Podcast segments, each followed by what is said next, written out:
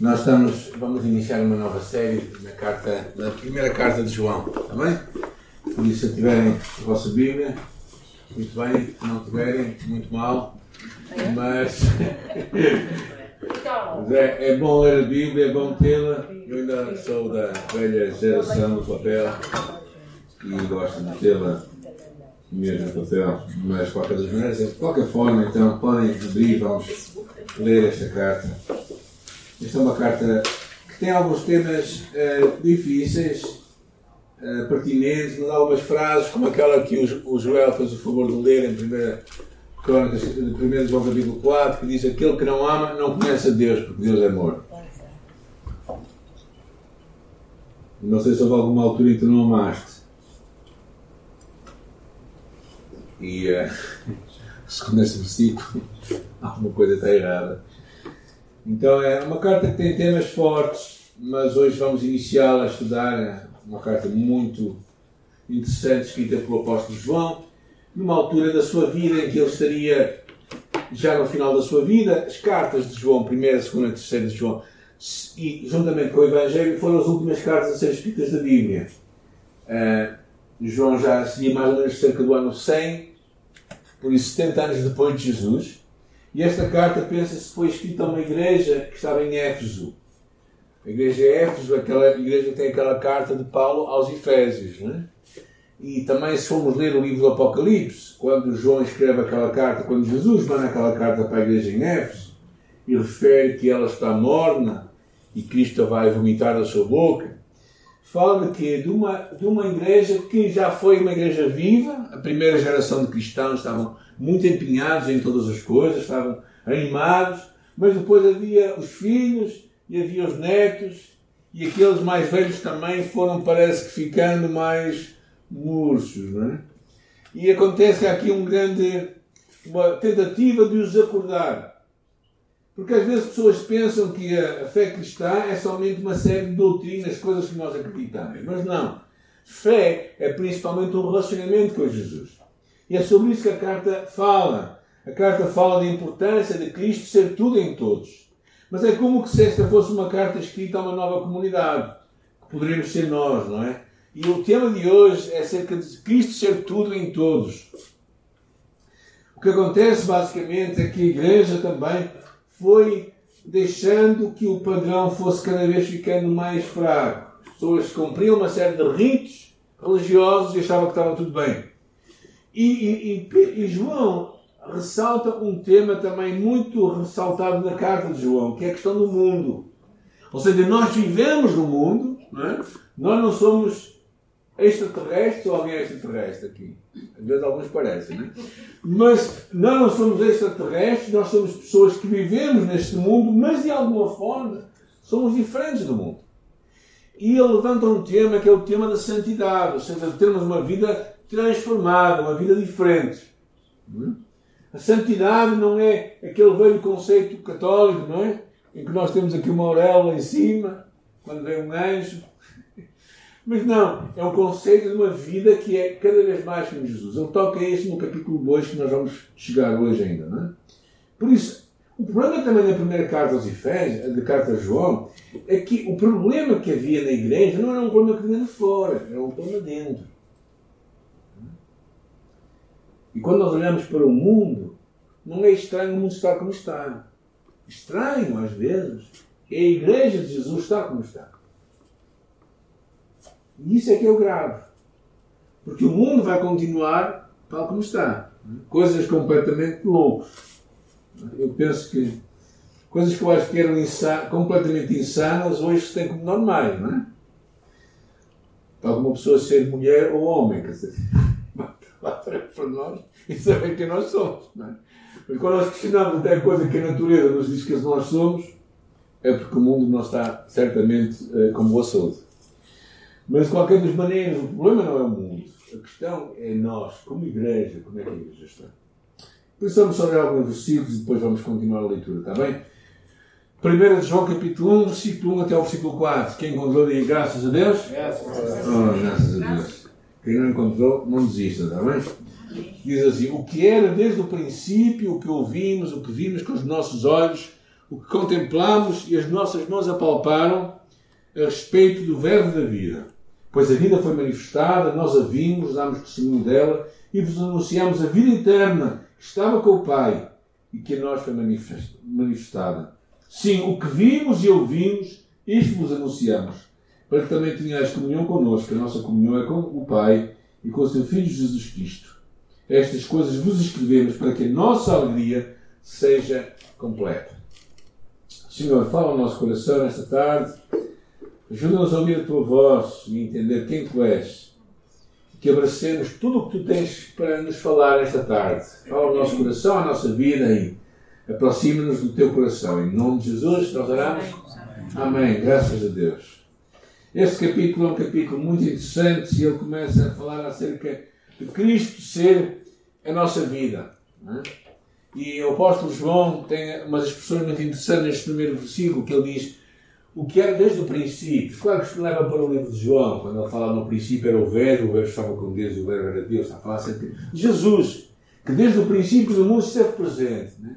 Mas depois ele fala coisas interessantes. Ele diz o que temos ouvido, o que temos visto com os nossos olhos, o que, contemplamos, o que as nossas mãos apalparam. Ou seja, há uma experiência em primeira mão.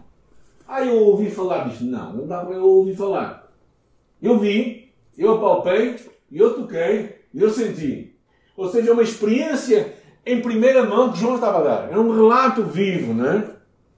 Não sei se vocês conhecem aquela história de, de contar aquilo que ouvimos contar. Sim. Ou seja, no final, ao final está uma baralhada tremenda. Mas não, o que João estava a falar, e ele quer enfatizar isto por várias vezes, são as suas experiências. Ou seja, ele viu, ele ouviu e ele tocou. Ele tocou em quem? Em Jesus, não é? A vida que se manifestou não é simplesmente um pensamento ideológico que João estava a partilhar, era uma experiência real, sensorial e presencial. Cristo era a vida do Pai que se havia manifesto nos seus dias. E por isso a mensagem que ele tinha visto, não era algo que lhe contou, era algo real. E neste primeiro versículo ele procura ser muito claro nisto. E depois ele diz: A vida se manifestou. O tema da vida e da morte, muito falado aqui também na casa de João, é importante, a importância que a vida se manifestou.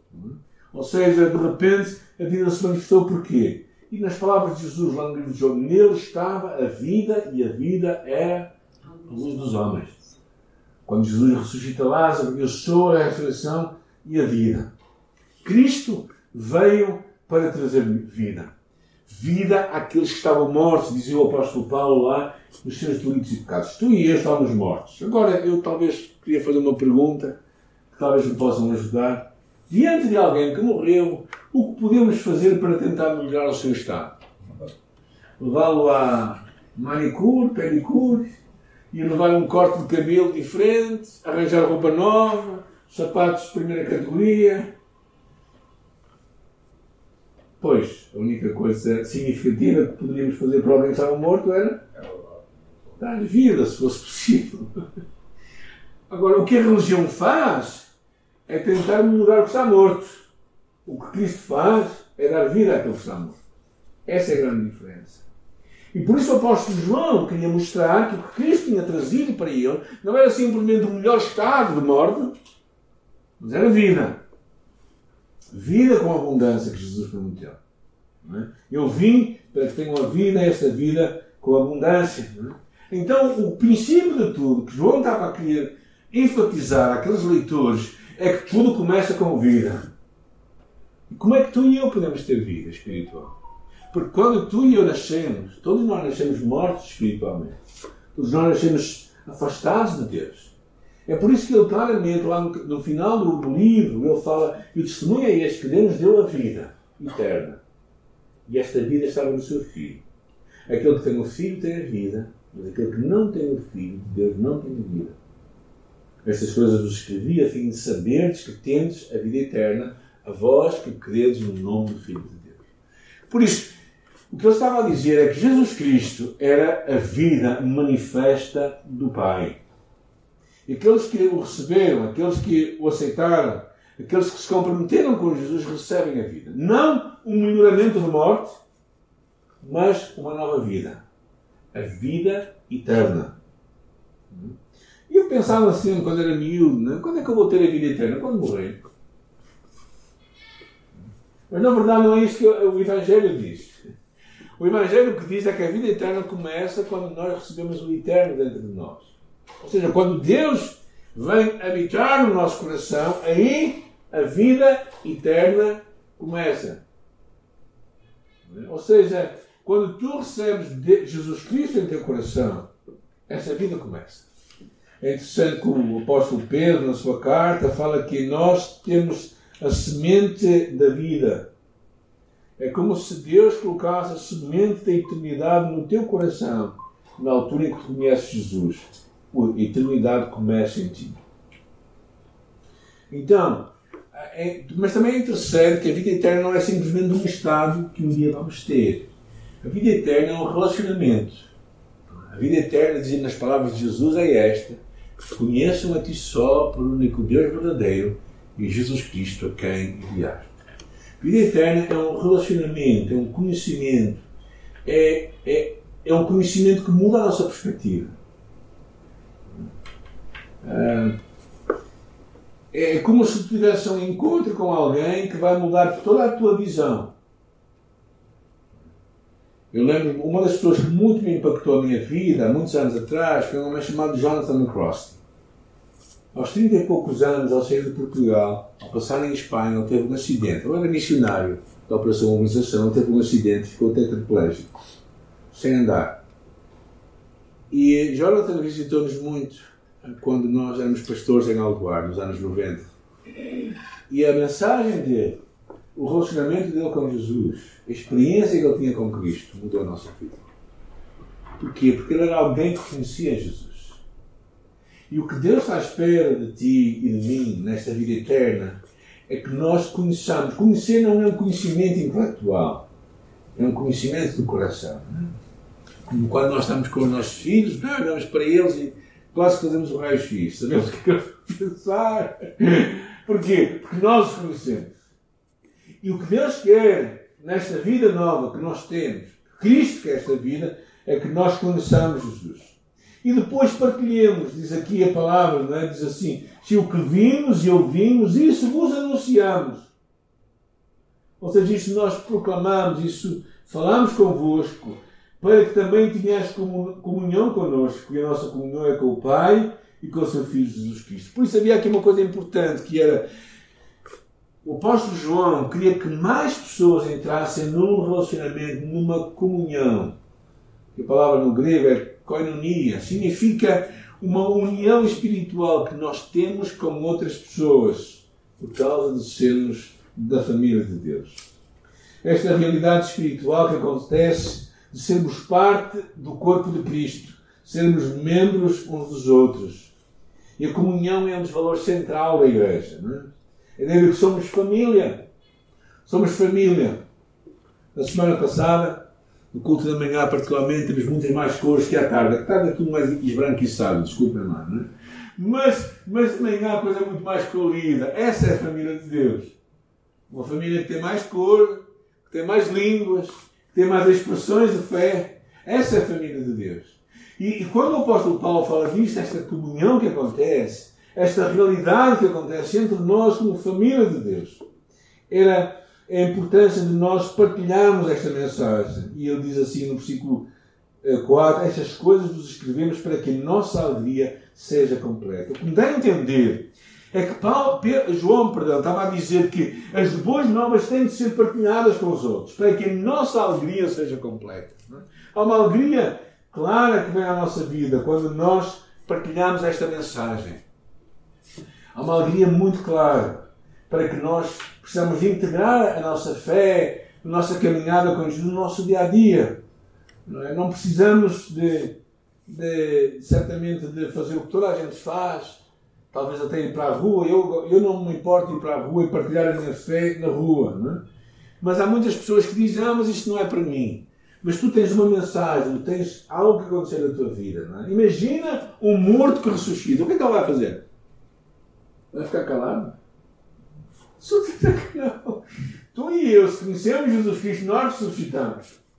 Nós não podemos ficar calados. Nós temos que dizer o que Deus fez em nossa vida. Nós não podemos simplesmente ficar como um morto muito bem arranjado e muito satisfeito, mas não partilhar aquilo que aconteceu nele. Não. É, é, bom, é bom demais para nós guardarmos para nós. Então este é o primeiro grande tema. Cristo é a nossa vida. E precisamos, por isso, de integrar a nosso falar de Jesus no nosso dia a dia, à nossa volta.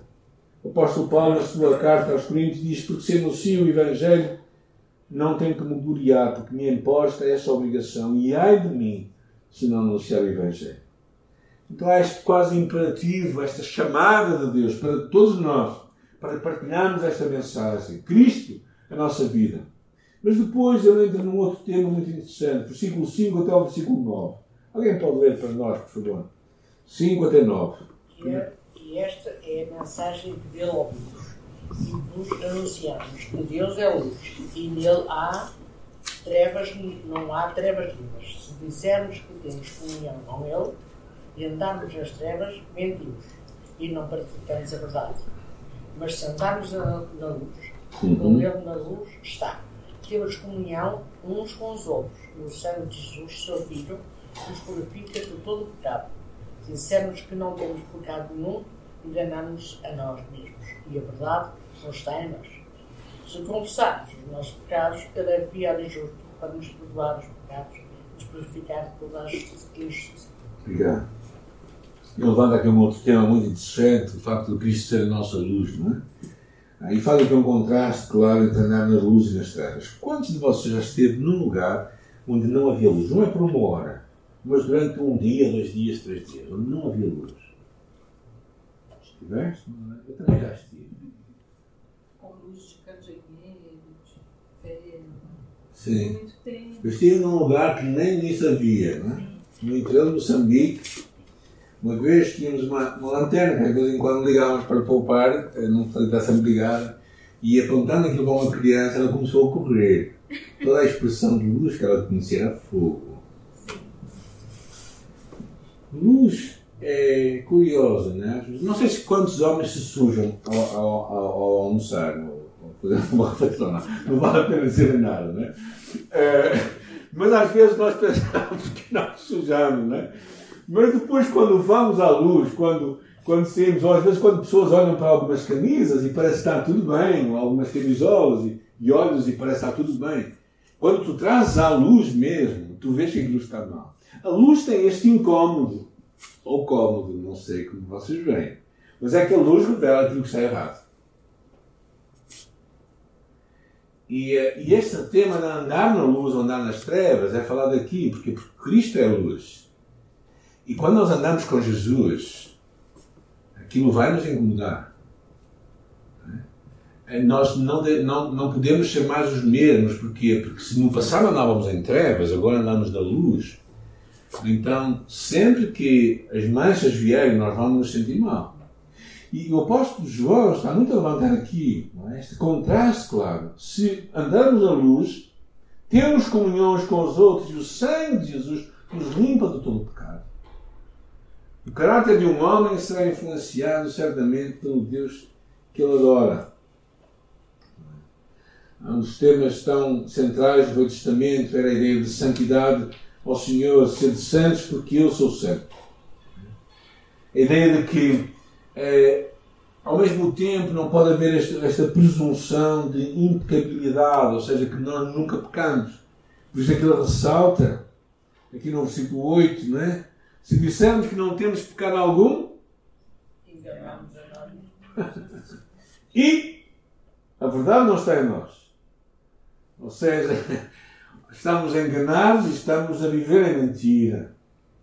Então o que ele procura falar é necessidade constante, Cristo sendo a nossa luz, de nós fazermos uma análise continuada da nossa vida.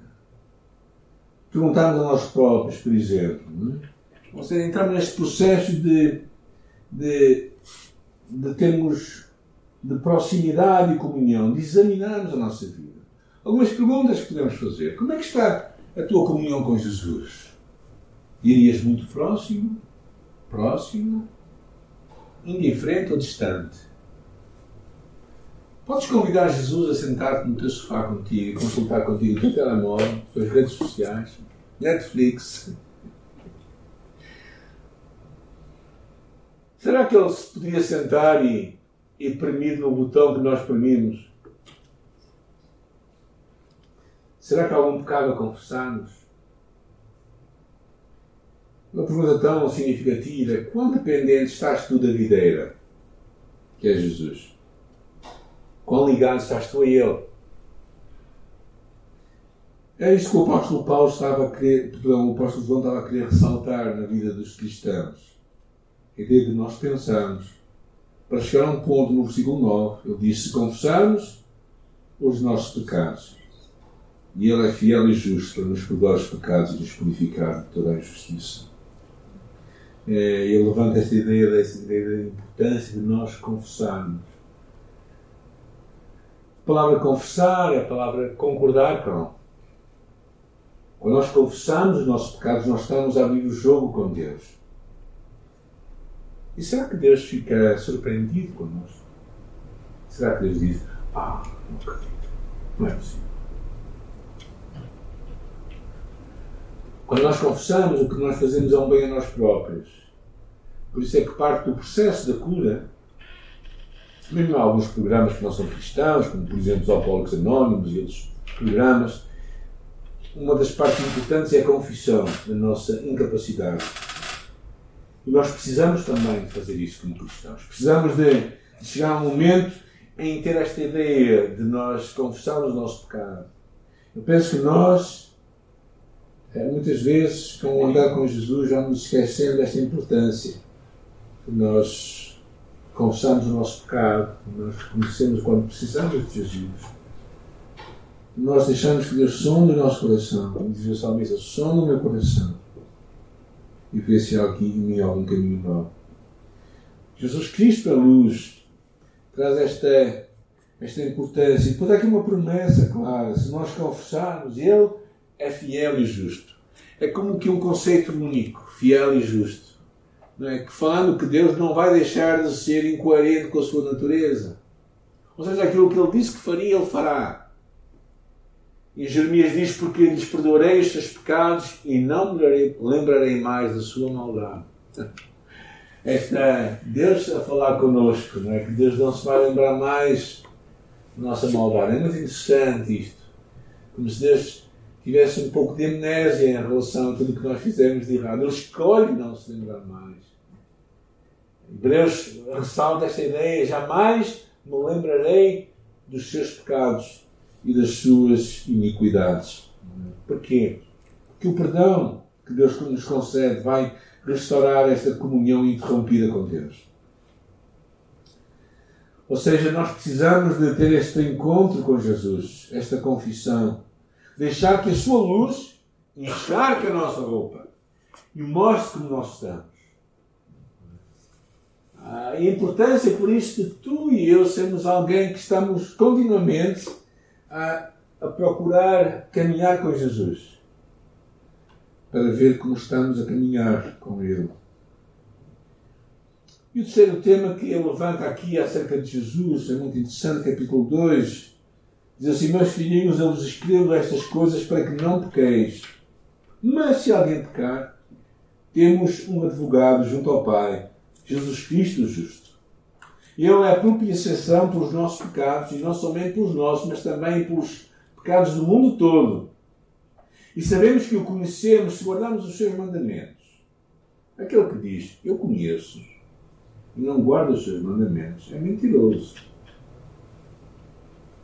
Mas todo aquele que guarda a sua palavra, e este, o amor de Deus, tem de facto se aperfeiçoado. E assim sabemos que estamos nele. Quem afirma que está nele também deve andar como ele andou. Eu falo desta ideia de que nós temos um advogado ou um intercessor, algumas versões dizem. Realmente a palavra que aparece aí no grego é paracletos, que tem dois significados interessantes. Por um lado, pode ser aquele que conforta, aquele consolador, como ele também fala no livro de João, mas também há uma outra ideia que é aquele que está ao lado para defender. E é esta tradução está aqui. A ideia que está aqui é que Cristo é alguém que está ao nosso lado como nossa defesa. Diante de quê? Do ataque. Ou seja, Cristo é o meu defensor. Ele é o meu advogado junto ao Pai. E o que é curioso nesta passagem é que ele, abre muito mais, que ele não somente é este advogado, mas ele é outra coisa. No versículo 2, diz aqui a palavra, ele é o pagamento ou a propiciação pelos nossos pecados. Que é uma palavra daquelas difíceis até de falar. Não é? O que é esta ideia da propiciação? É basicamente o pagamento. O pagamento que é necessário para que nós sejamos perdoados. É interessante, a Bíblia Transformadora diz assim: Ele mesmo é o sacrifício para o perdão dos nossos pecados. E não somente dos nossos pecados, mas dos pecados de todo o mundo. Encontramos aqui claramente a ideia de uma, de uma salvação que se pode estender a toda a gente, em todo o mundo, em todo lugar, em todo o tempo. E claro, esta imagem é tirada de onde? É tirada claramente do Antigo Testamento. Um dia importante para o povo de Deus, o povo de Israel, era Yom Kippur, o dia da expiação. Depois de muitos sacrifícios, naquele dia, dois bodes eram trazidos ao sacerdote. Um deles era morto, expiando pecado, e outro deles era enviado para o deserto, para mostrar que Deus iria esquecer dos pecados daquele povo. Hebreus, Romanos diz assim, sendo justificados gratuitamente pela graça, pela redenção que é em Cristo Jesus, ao qual Deus propôs para propiciação pela fé no seu sangue, ou seja, como substituição pela fé no seu sangue. Cristo é o bode que é morto por nós e Cristo é a prova de que nós somos plenamente perdoados e que Deus esqueceu do nosso pecado. É uma imagem incrível. Cristo está ao nosso lado, como nossa defesa. Mas não somente como nossa defesa, mas como pagamento pelo nosso pecado. É, é uma ideia incrível, é uma ideia de que esta salvação está, está disponível para toda a gente. Cristo é o nosso Salvador, mas não somente o nosso, como também do mundo inteiro. Mas, claro, uma salvação que tem que ser recebida, tem que ser aceite, tem que ser nossa. Por isso, João capítulo 1 é muito claro a todos quantos o receberam. Só aqueles que recebem Jesus se tornam filhos de Deus. E Paulo ressalva tanto isto né, quando ele diz, quando ele fala no livro de Romanos, justificados pela graça, temos paz com Deus. Porquê? Porque a ira de Deus não se pode manter diante do pagamento do nosso pecado. E por isso, mais à frente, no capítulo 8, ressalva a ideia, não é? Nenhuma condenação há para aqueles que estão em Cristo Jesus. Porquê? Porque Cristo está ao nosso lado.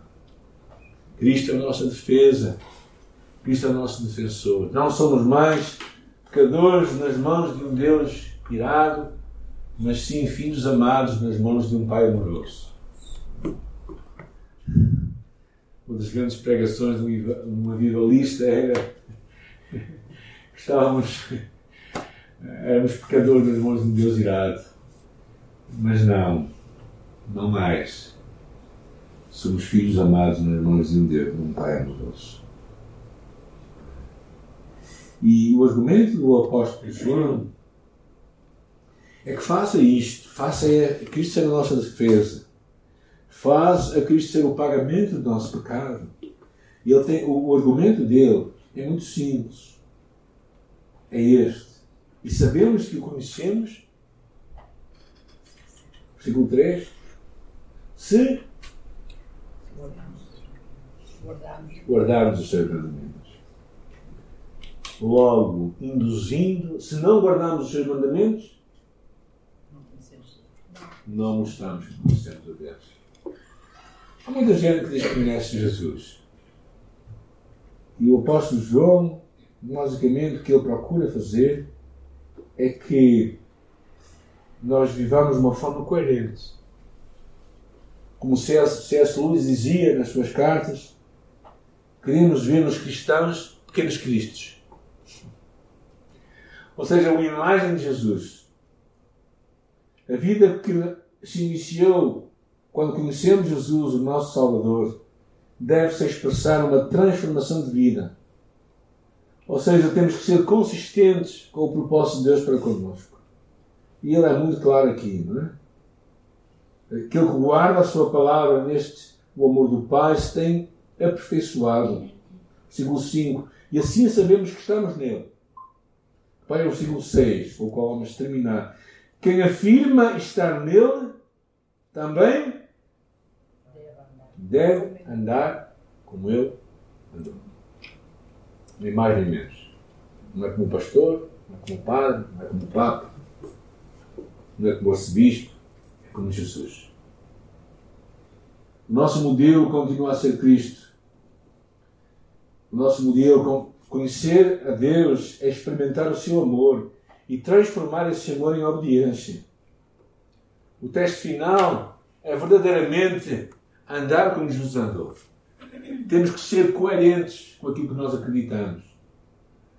É? Temos que viver uma vida de coerência e deixar que este Jesus que começou esta boa obra em nós, este Jesus que também que de alguma forma trouxe luz às nossas trevas e que nos mostra como nós podemos viver, seja um Jesus que nos transforma no nosso dia a dia para vivermos o que Ele tem para nós. Por isso esta é uma mensagem muito muito clara para todos nós, não é? Que Cristo, Cristo é a nossa vida, é o começo de tudo. Mas Cristo também é aquele que traz luz às nossas trevas, é aquele que, que mostra como é que nós estamos a viver, para que depois mostrar claramente que Ele nos chama a uma vida de coerência, uma vida de obediência, uma vida fazendo o que Ele pede para nós fazermos. Quando pensamos nesta mensagem, nós realmente precisamos de parar, parar a nossa vida, parar mais vezes, para mais vezes para nós pensarmos no nosso coração, pensarmos no nosso pecado, pensarmos em como temos nos afastado dele. Deixamos que Deus traga a nossa memória, a nossa indiferença, muitas vezes.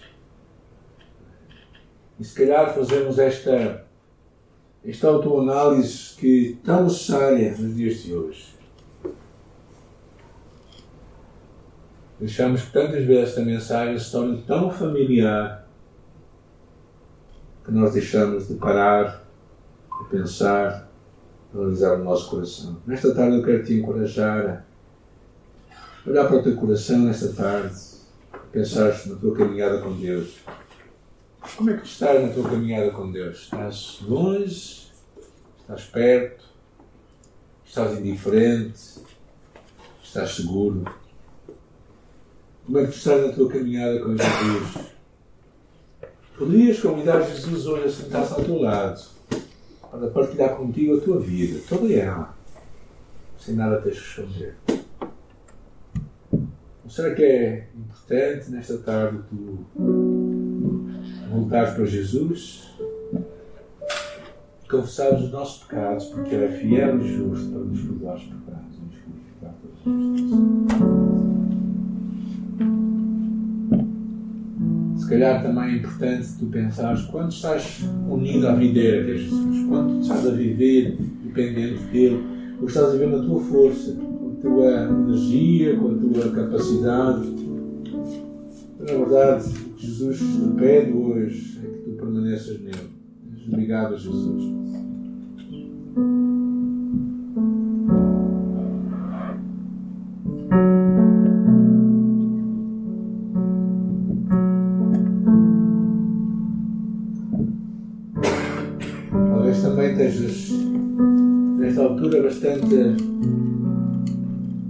Indiferentes, até um pouco com algum descrédito do coração. Aquele amor que tu tinhas já não é o mesmo. Se fores honesto, lembrares quando conheceste Jesus, se calhar hoje não podes dizer que é igual. Parece que passou tanto tempo que te esqueceste. Eu quero te encorajar a, a voltares para Jesus.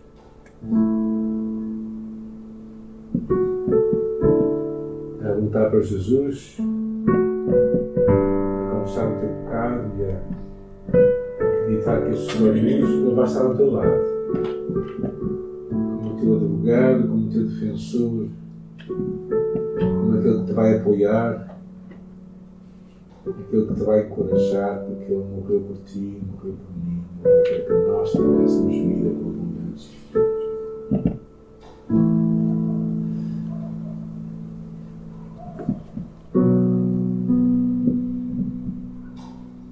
Deixa o Espírito Santo sondar o teu coração e regular o teu. Precisa de ser corrigido, precisa de ser levantado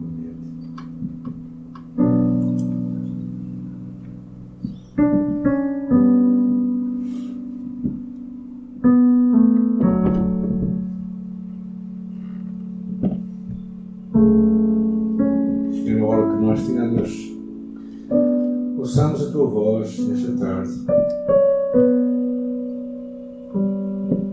E convidamos Jesus a analisar a nossa vida, o nosso coração,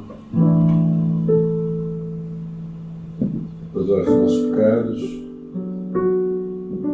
E ser aquele que caminha connosco, Senhor, porque nós queremos andar como tu andaste, nós queremos caminhar contigo, não queremos mais não na nossa força, no nosso entusiasmo, mas na tua dependência, na dependência do teu Espírito Santo. Queremos caminhar contigo, Senhor. Queremos viver a luz de Jesus.